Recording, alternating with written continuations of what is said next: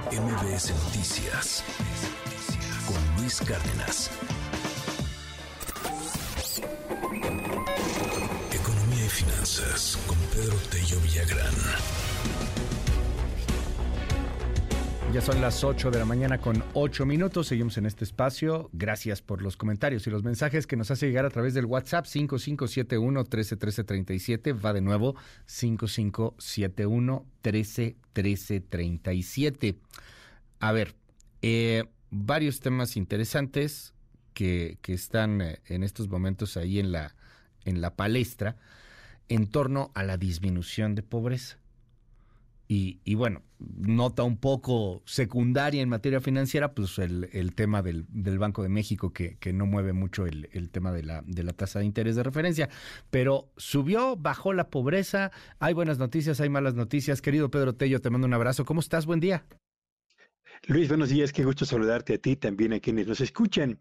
Ayer, efectivamente, el Coneval dio a conocer el reporte sobre la evolución de la pobreza en México con cifras correspondientes a 2002, 2022, perdón, que nos permite hacer ya un balance de qué ha ocurrido con este que es uno de los signos vitales de la sociedad mexicana en lo que va de la presente administración, haciendo un corte con la información disponible de los primeros cuatro años de la, del sexenio de Andrés Manuel López Obrador. Y bueno, lo interesante es que si comparamos el nivel de pobreza que existía en 2018, el año previo a la toma de posesión del licenciado López Obrador, contra la situación de pobreza en el 2022 al cierre del cuarto año de su administración, bueno, pues nos encontramos con que hay ciertamente una reducción en el número de pobres que permitió que 5 millones 100 mil mexicanos abandonaran la condición de pobreza en 2022 en comparación con el, número existente en el año 2018. Esa me parece que es una magnífica noticia porque en la medida en la que menos mexicanos estén en esa condición de pobreza, evidentemente que mejorará la calidad y la condición de vida de la mayor parte de la sociedad mexicana. Pero cuando revisamos los datos que dan cuenta de la pobreza extrema, es decir, los que realmente están en una condición de indigencia francamente difícil de entender, nos damos cuenta de que ahí los resultados no son tan bollantes. Mientras en el año 2018 había 8 millones 700 mil mexicanos en condición de pobreza extrema, Luis, en cuatro años más tarde, en el 2022, esa cifra aumentó a 9.1 millones de mexicanos.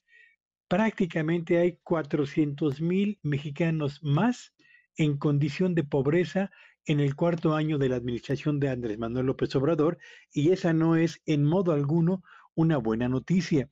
Y no deja de llamar mi atención que en la mayor parte de los diarios el encabezado tiene que ver con la reducción en el total de mexicanos que viven en condición de pobreza, pero el aumento en el número de mexicanos en condición de pobreza extrema no se destaca, en mi opinión, de manera suficiente tomando en cuenta que este gobierno, precisamente este gobierno, señaló que por el bien de todos los pobres primero. Y es probable que los pobres en condición general se haya, eh, hayan disminuido tal y como lo avalan las cifras del Coneval, pero los pobres en condiciones extrema, lejos de disminuir, han aumentado en los primeros cuatro años de esta administración.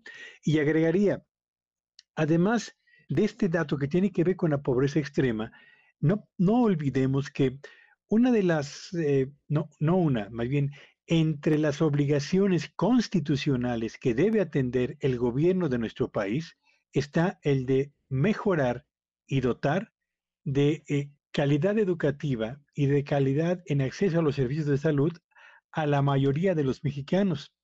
Y los datos que dan cuenta de la condición que existe en estos dos elementos, de acuerdo con las cifras del Coneval, hablan de un gobierno que no solamente no ha cumplido en materia de educación, sino que en materia de salud, que es un asunto absolutamente indispensable y un mecanismo para reducir la brecha entre pobres y ricos, el asunto francamente apunta hacia el desastre. Así que me parece que sin fibias ni folias, hay que reconocer que disminuyó el número de pobres, pero hay que subrayar que los pobres en condición extrema y dos servicios indispensables para igualar las condiciones que prevalecen en una sociedad tan inequitativa como la mexicana, como es la de salud y educación, presentan rezagos más que importantes en el cuarto año de una administración que prometió justamente reducir la brecha existente en estos campos, Luis.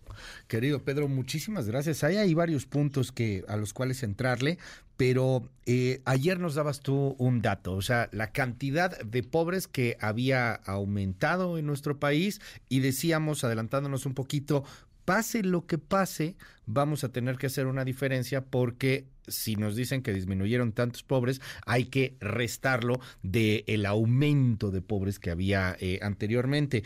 El saldo que nos das es de 400 mil, ¿lo entiendo bien? ¿400 mil menos pobres en, términos reales?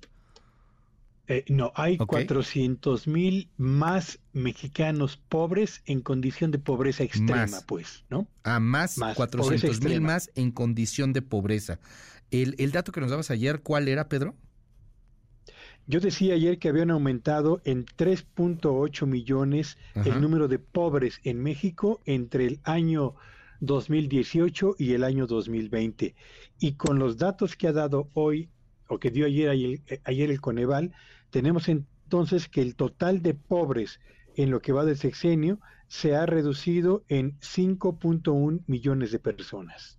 Ok, bueno, pues ahí algunos datos interesantes y van a seguir dando de qué hablar seguramente en los siguientes días. Te mando un abrazo, querido Pedro, y te seguimos en tu red. ¿Cuál es?